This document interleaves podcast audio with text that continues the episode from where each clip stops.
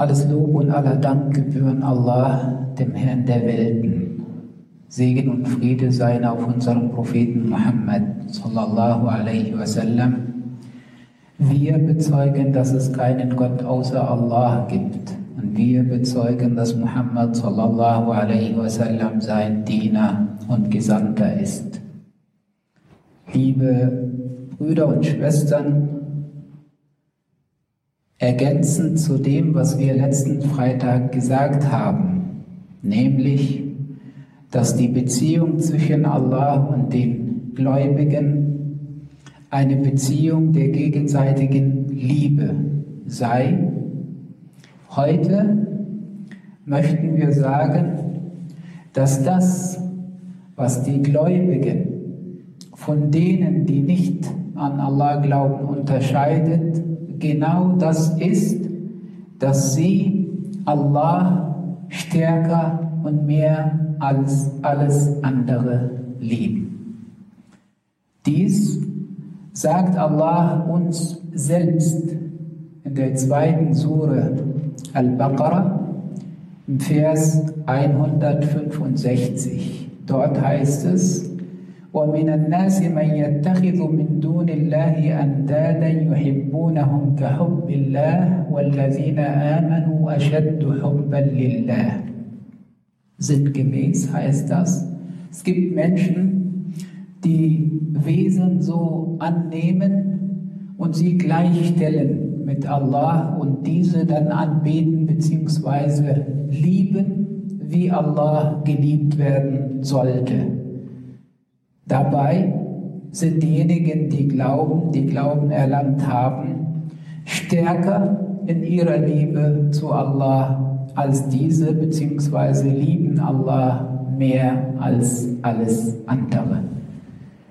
Das heißt, es gibt Menschen, die eben Dinge vielleicht anbeten und sich daran hängen und diese dann auch lieben mehr als Allah.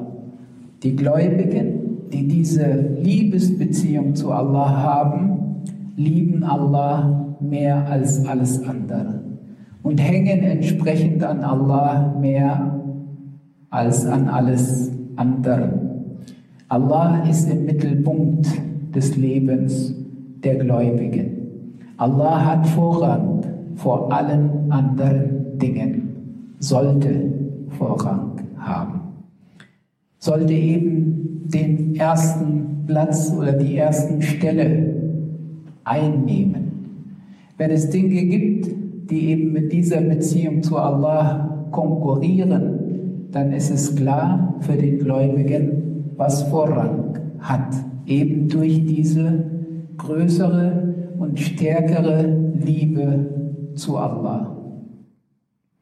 Unter den Menschen ist es so, liebe Brüder und Schwestern, wenn Menschen sich gegenseitig lieben, sei es jetzt die Beziehung in der Ehe zwischen Mann und Frau, sei es auch die Beziehung Eltern-Kinder in beiden Richtungen, oder sei es auch die Beziehung zwischen Geschwistern, zwischen Brüdern oder auch zwischen, zwischen Schwestern, da ist es angebracht und schön, dass der Liebende genau das sucht und sich danach erkundigt, was der Geliebte liebt oder möchte, dass man das auf der einen Seite auch liebt und dass man versucht, genau diese Dinge, diese Eigenschaften zu haben, die von diesem Geliebten geliebt werden.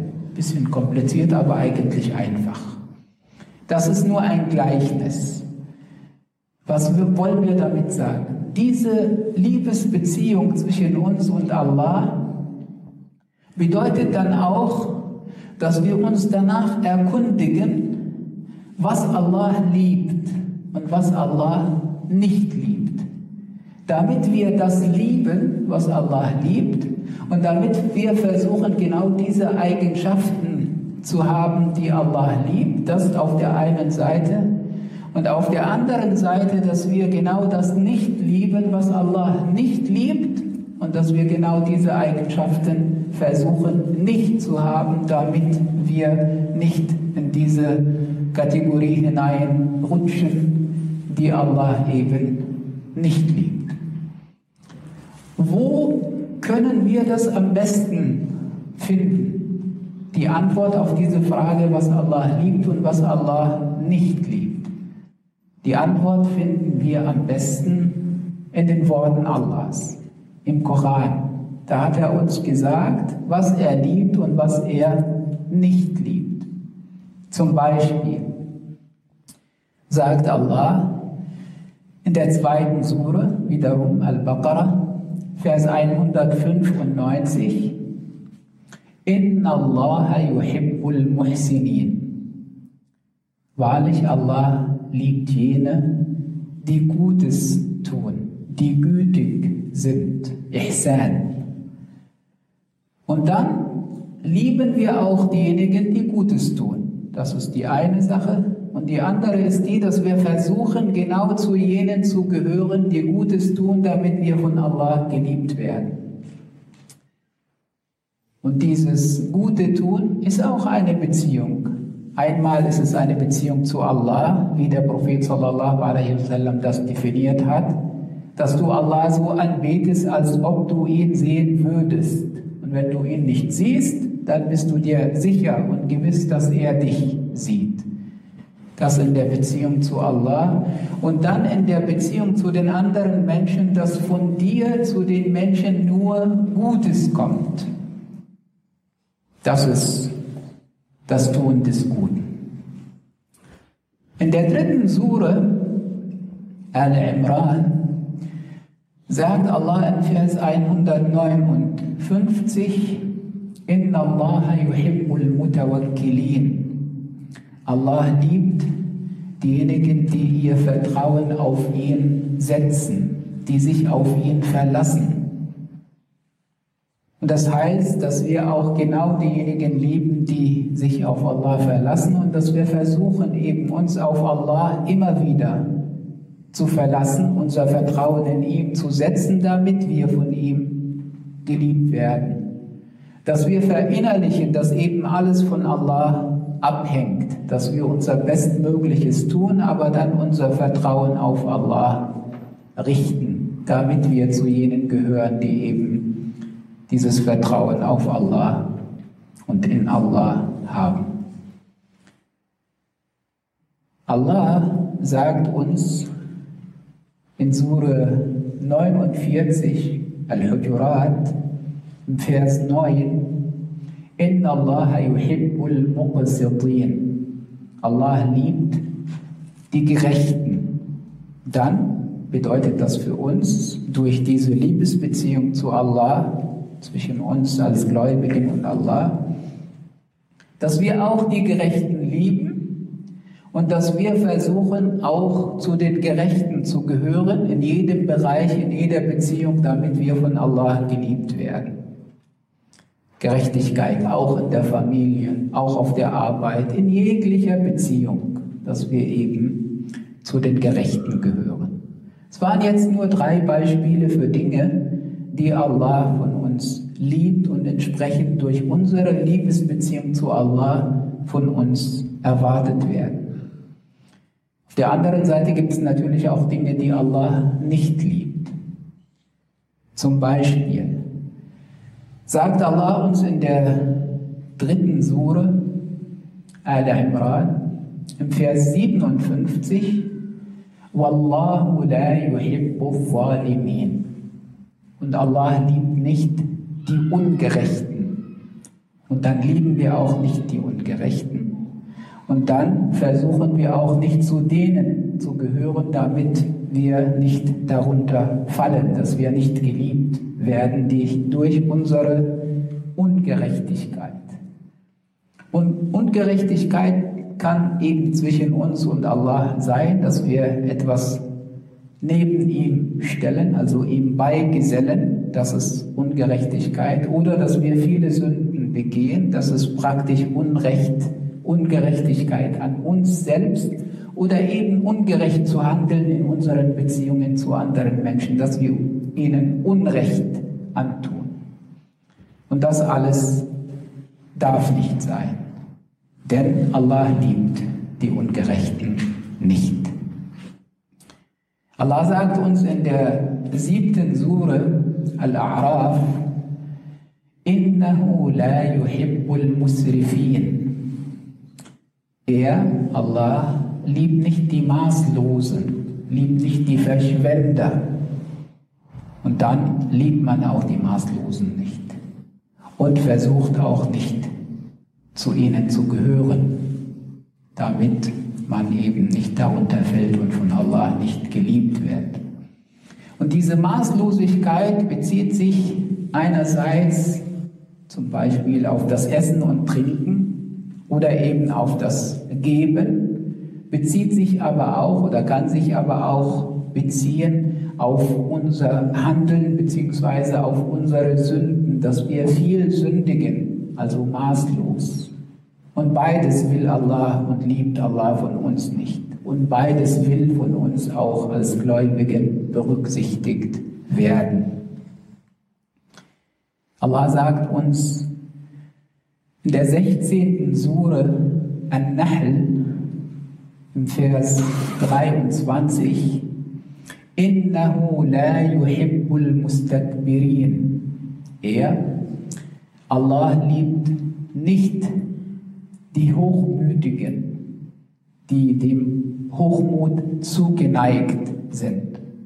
Und dann lieben wir auch nicht die Hochmütigen und versuchen nicht zu ihnen zu gehören. Und Hochmut kann auch die Beziehung zu Allah betreffen und kann aber auch unsere Beziehung zu den anderen Menschen betreffen. Hochmut in dem Sinne, was die Beziehung zu Allah betrifft, dass man sich der Hingabe an Allah und dem Hören auf Allah weigert und sich so als besser und, und hochmütiger, also durch seinen Hochmut eben als besser an, ansieht und sich diesen Dingen nicht hingeben möchte. Hochmut bedeutet aber auch eben gegenüber anderen Menschen, dass man sich als besser ansieht und die Menschen vielleicht entsprechend dann auch gering schätzt. Und beides darf nicht sein. Sowohl in der Beziehung zu Allah, was die Anbetung Allahs und was das Hören auf Allah in jeder Hinsicht angeht, aber auch was die Beziehung zu den anderen Menschen angeht. Und Allah hat seinen Gesandten sallallahu alaihi wasallam zur Demut und zur Bescheidenheit angehalten und genau das hat uns der Prophet sallallahu alaihi wasallam auch gelehrt und uns dazu angehalten. Und entsprechend ist es wichtig, genau diese Dinge zunächst einmal zu kennen, zu lernen, eben durch die Beschäftigung mit dem Koran und dann diese zu beherzigen und genau zu versuchen, denen entsprechend zu handeln. Möge Allah der Erhabene uns zu seinen rechtschaffenen Dienern zählen lassen. أقول قولي هذا واستغفر الله لي ولكم استغفر الله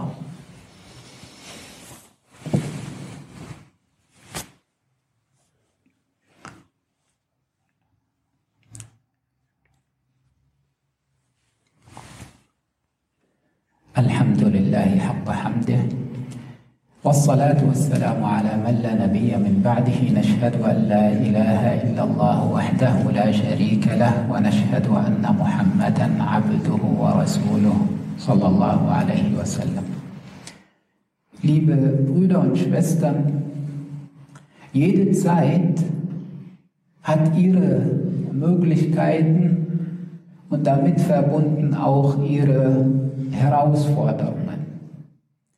Wir leben in einer Zeit, in der wir viele Möglichkeiten haben, was die Kommunikationsmöglichkeiten betrifft und was diese Geräte der sogenannten Intelligenz betrifft.